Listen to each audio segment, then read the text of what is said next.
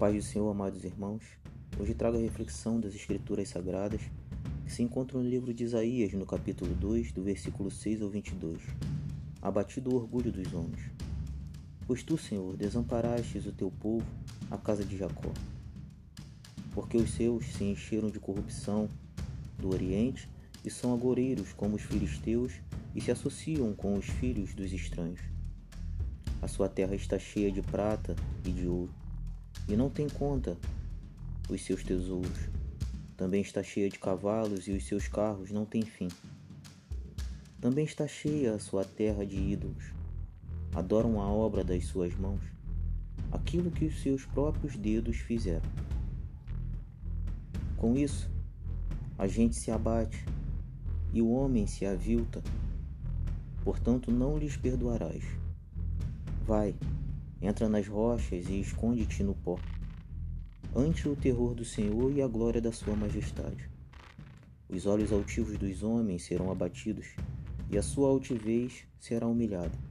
Só o Senhor será exaltado naquele dia, porque o dia que o Senhor dos exércitos será contra todo o soberbo e altivo, e contra todo aquele que se exalta, para que seja abatido, contra todos os cedros do Líbano, altos, muito elevados, e contra todos os carvalhos de Baçã, contra todos os montes altos e contra todos os outeiros elevados, contra toda a torre alta e contra toda a muralha firme, contra todos os navios de Tarsis e contra tudo o que é belo à vista. A arrogância do homem será abatida e a sua altivez será humilhada. Só o Senhor será exaltado naquele dia.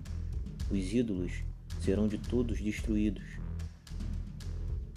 Então os homens se meterão nas cavernas das rochas e nos buracos da terra, ante o terror do Senhor e a glória da Sua majestade, quando ele se levantar para espantar a terra.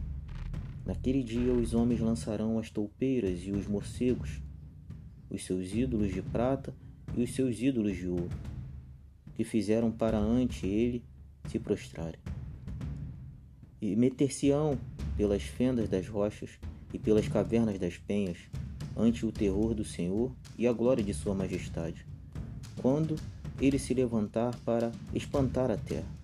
Afastai-vos, pois do homem cujo fôlego está no seu nariz, pois em que ele é estimado. Amados irmãos, Deus resiste ao soberbo condena a idolatria praticada por seu povo. O profeta Isaías recebe de Deus a revelação do dia da vinda do Senhor Jesus e que será um dia decisivo para a humanidade. Serão destruídos todos os que confiam em imagens de escultura e em falsos deuses, e não no Deus de Israel. É um despertar para a igreja se refere aos últimos dias, os dias do Messias, quando o seu reino seria instalado na terra. Enfim, Deus varrerá a terra com o objetivo de ensinar na revelação dos julgamentos contra os que praticam a iniquidade. Haverá a mais brilhante demonstração da majestade divina.